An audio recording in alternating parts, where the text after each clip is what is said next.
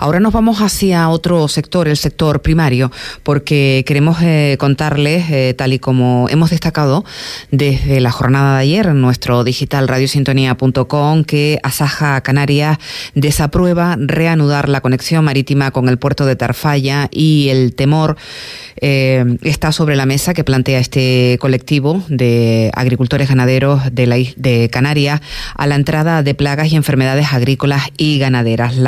Importación sin control procedentes de Marruecos representaría, según esta asociación, una serie, una seria amenaza para las producciones locales y un peligro para la cabaña ganadera de las islas, con consecuencias nefastas para el campo canario. Está con nosotros esta mañana Teo Hernando, secretario general de Asaja Canarias, al cual saludamos. Buenos días, Teo. ¿Qué tal? Muy buenos días, Marisa. ¿Cómo estamos? Bien, bueno, preocupados, ¿no? Preocupados con esta noticia que, surgió la semana pasada. Mm, em, llama la atención en principio, Teo, que em, no sé si lo han hecho y, igual ya no lo recordamos, pero estamos hablando de un viejo asunto, de la posible reanudación de esa línea que conectaría eh, Marruecos con Canarias, em, Tarfalla, Puerto del Rosario. ¿Por qué no se ha manifestado o, ya lo han hecho contrario a la conexión eh, marítima entre los dos eh, porque es un, un asunto que viene ya coleando desde hace bastantes años. Sí, pero bueno, hemos querido eh, poner el foco en esta semana porque la semana pasada ya se reunieron con representantes del gobierno estatal, también con el gobierno autonómico y con, con el Cabildo de Fuerteventura. Hicieron un acto eh, público con prensa y por lo tanto lo que estamos viendo es que esto está caminando hacia adelante, eh, pasando muchas veces de soslayo, como que la noticia mm, tampoco le están dando como demasiado enfoque, demasiada importancia pero sí es una, una noticia muy, muy importante porque nos afecta muchísimo. Eh, hay que tener en cuenta que eh, las producciones agrícolas de, Marruecos son muy potentes, muy importantes. Para que se hagan una idea los oyentes, eh, nosotros en Canarias hemos logrado en 25 años llegar a las 2.000 hectáreas de, de, aguacate, por ejemplo. ¿no? Bueno, es lo que está creciendo Marruecos al año, 2.000 hectáreas al año. Por lo tanto, ojo, ojo, porque esta gente ya estamos acostumbrados a ver que todas las, normativas europeas mm, las mira también de refilón, no hace mucho caso a todo lo que se le dice desde Europa y Europa, además, eh, en lugar de ponerle algún tipo de, medidas, lo que hace es darle carta blanca, más aún, ¿no? Porque, como sabemos siempre, la moneda de cambio con respecto al control de la inmigración es el sector agrario. Lo que no puede ser que estén hundiendo no solo el sector agrario eh, peninsular, sino que ahora vengan directamente hacia, hacia Canarias. Y no solo les digo por el, por el hundimiento de los precios, porque a los productores canarios se nos exige una normativa que ellos, por supuesto, no cumplen, pero ni a nivel medioambiental, ni de sostenibilidad, ni de plaguicidas, ni de fertilizantes, ni, por supuesto, eh, laborales. Eh, por lo tanto, eh, no solo es eso, sino que todas las medidas de sanidad animal y vegetal tampoco las cumplen, o no las cumplen tan a rajatabla como nosotros, y por eso decimos la nota de prensa que cuidado con esto, que este, esta conexión puede interesar a cuatro, pero puede afectar a todos. Puede afectarlos a todos, especialmente a, los ganaderos, y sobre todo en Fuerteventura, que tiene eh, muchísima eh, cabaña ganadera. Hablan, eh, independientemente de lo que usted acaba de comentar, de la posibilidad de los hundimientos de los precios, de que, bueno, pues eh, aquí en Europa hay una legislación eh, mucho más estricta que la que hay en, Marruecos. Hablan ustedes también de la posible difusión de, plagas, tanto en plantas como, bueno, pues en posibles enfermedades en los animales. Estamos hablando de unas islas que, gracias precisamente a eso, al aislamiento, están eh, bueno, pues eh, eh, exentas de, una serie de enfermedades que sí está en el territorio continental o en otros países de, cercanos, ¿no, Teo? Sí, exactamente, y, no nos podemos permitir la introducción de, este tipo de, plagas y enfermedades, ¿no? Es que nos hundiría por completo.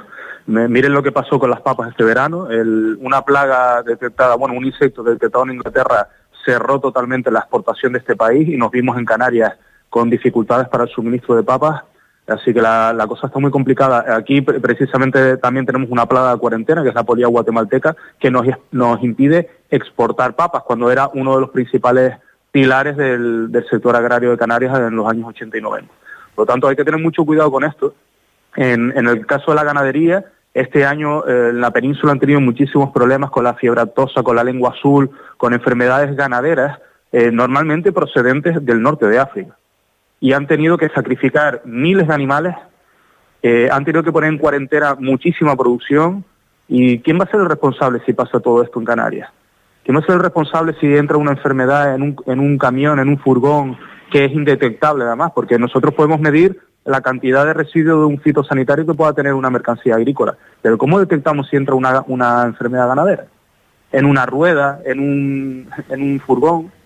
No, es que es muy difícil controlar todo eso. Aparte que va a entrar por, Puerto Rosario, que tampoco es un puerto grande, con una gran infraestructura, con un, un PIF, con un punto de inspección fronteriza potente, no, ni mucho menos. No va a ser controlable nada de esto. ¿Qué pasa? de verdad, ¿quién va a ser el responsable? ¿Quién va a firmar en el papel que se va a hacer cargo de la, responsabilidad si tenemos que sacrificar todas las cabras de Fuerteventura? Teo, ¿ustedes han, sido consultados en algún momento eh, para eh, bueno, pues, eh, pedir el, opinión a, un sector tan estratégico, por otra parte, como es el, sector primario, ante la puesta en marcha de esta línea? No, ni mucho menos. A nosotros no se nos ha consultado absolutamente nada. De hecho, gran parte de las infraestructuras que realiza el gobierno de Canarias en este caso hacen a lo mejor una, una convocatoria de estas de, para poder presentar alegaciones, pero en este caso concreto, a nosotros, por lo menos a Sada Canarias, no se nos ha, solicitado ningún tipo de alegación ni comentario. Y toda esta eh, repercusión que le queremos dar a, la noticia, y por eso estamos eh, con ustedes en, dándole voz a todo esto, viene precisamente de ganaderos de Fuerteventura. Eh, son los principales perjudicados y los principales preocupados con este tema. Eh, a nosotros nos transmiten esta inquietud diciendo, oye, es que a nosotros no nos han dicho nada y esta gente va como, ah, mira, pues mira, perfecto, vamos a reactivar esta ruta marítima que se desactivó en el 2007, creo recordar, eh, porque va a ser beneficioso para todos. No, no, es que no va a ser beneficioso para todos. Repito, va a ser beneficioso para cuatro y el riesgo es tremendo el riesgo es tremendo. Estamos jugando con dinamita. Por lo tanto, eh, creo que es momento de sentarse, de, valorar los posibles riesgos, porque el sector agrario en Canarias está, y sobre todo la ganadería, está en, una cuerda, y esto puede ser el, empujón definitivo para que se acabe con todo esto. Por lo que hemos eh, leído eh, en estas últimas horas, el consejero del sector primario en Canarias, Narváez Quintero, eh, se ha situado, así lo entendemos, en la, en la postura que, que, mantiene Asaja Canarias. No sé si ha tenido la oportunidad de charlar con el consejero, Teo. Sí, algo hemos hablado con el consejero de Agricultura y evidentemente el, consejero defiende el, el, interés de los agricultores y de los, y de los ganaderos es su labor, evidentemente, por el cargo que ocupa, de defender los intereses del sector agrario de Canarias y la verdad que aplaudimos que, tome esta posición firme, que, diga incluso en contra de lo que puedan decir el cargos superiores en el gobierno de Canarias, que se posicione en contra de esta medida, porque vamos a ver, si estamos aquí eh, luchando por las subvenciones europeas, si estamos promocionando el producto local, si lo que queremos es que haya relevo generacional, ¿cómo podemos abrir la puerta y además una puerta trasera precisamente a Marruecos, que es el que se salta todo, es el que nos hunde. Marruecos nos hundió el tomate canario. Marruecos está hundiendo la producción en la península. Marruecos casi, casi hunde la ganadería este año en la península. Y le vamos a abrir la puerta trasera a estos señores que incumplen absolutamente todo. Vamos a tomar aquí medidas, vamos a posicionarnos firmemente que estamos a tiempo. ¿Qué es lo que reclaman ustedes al Ejecutivo Regional que preside Fernando Clavijo? Que no, que no eh, permita la entrada de productos eh, orgánicos, de productos hortofrutícolas, eh, por esta vía marítima.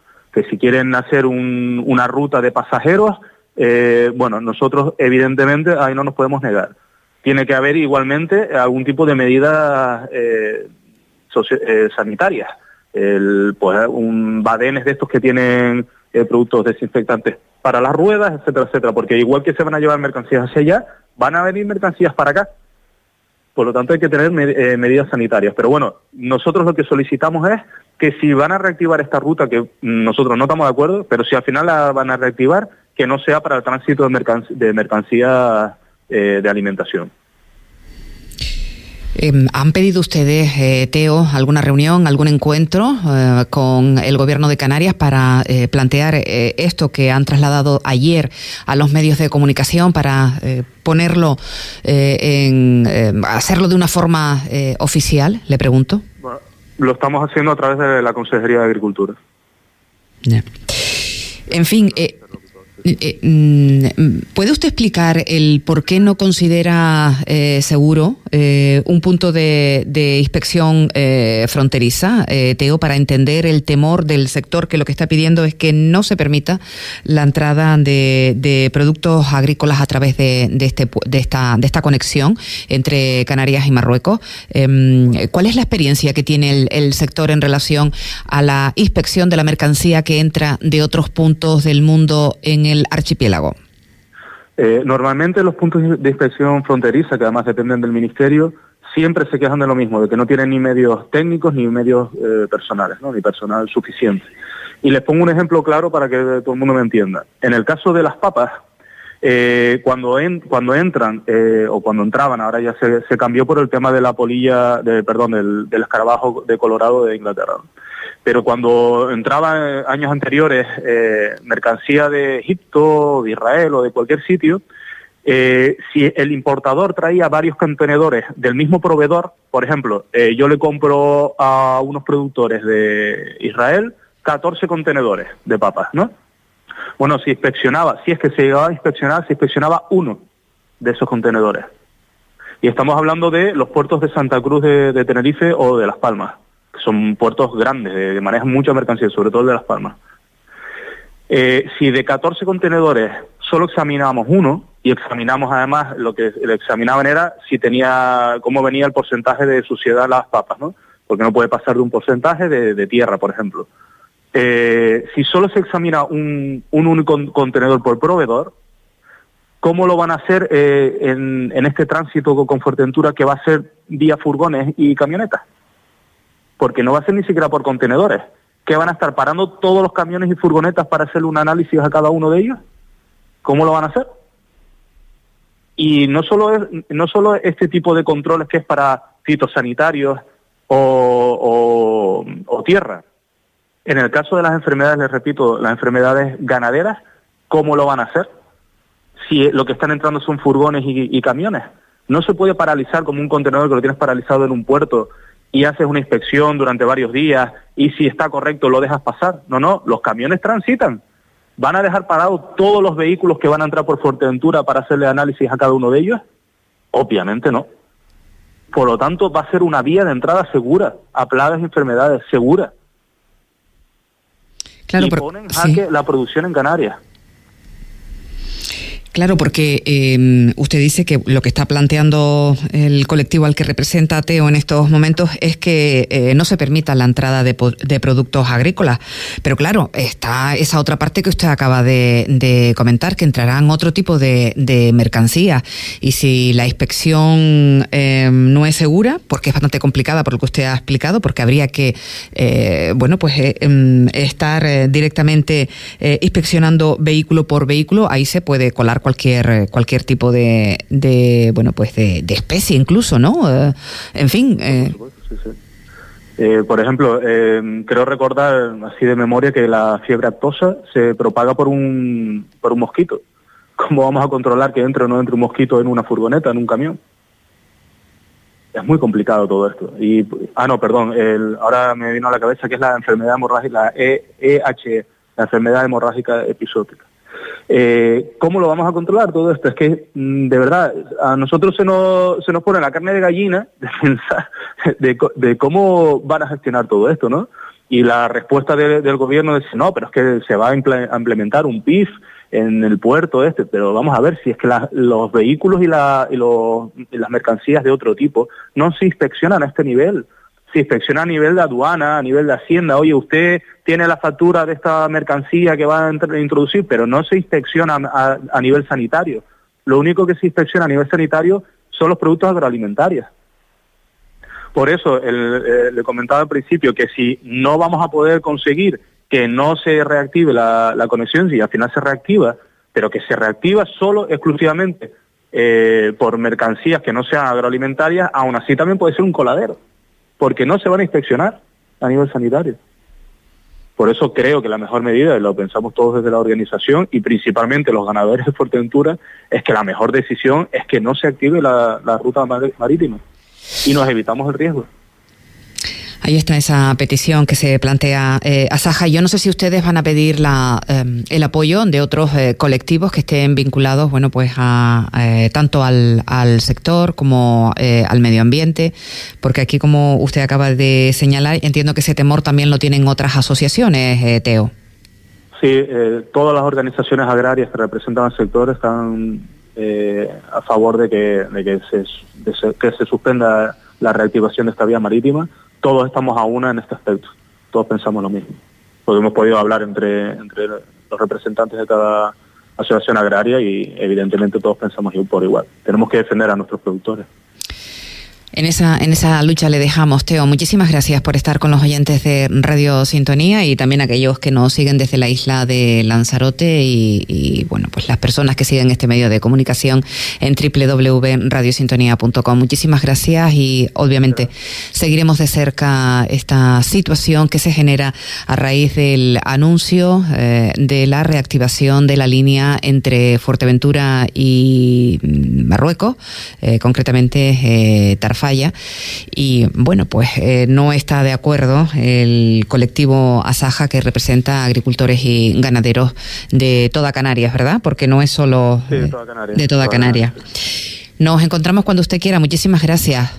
Gracias a ustedes, un abrazo, buen día. Que haya, que haya buena jornada. Ahí están los temores del sector primario en relación a la reactivación de esta línea eh, marítima que no consideran o no ven con buenos ojos eh, la gente del sector eh, primario. Son las 8 y 25 minutos de la mañana y aquí nos toca irnos eh, sobre la marcha con un poquito de música y en nada estamos saludando al compañero Manolo Guerra con la información deportiva.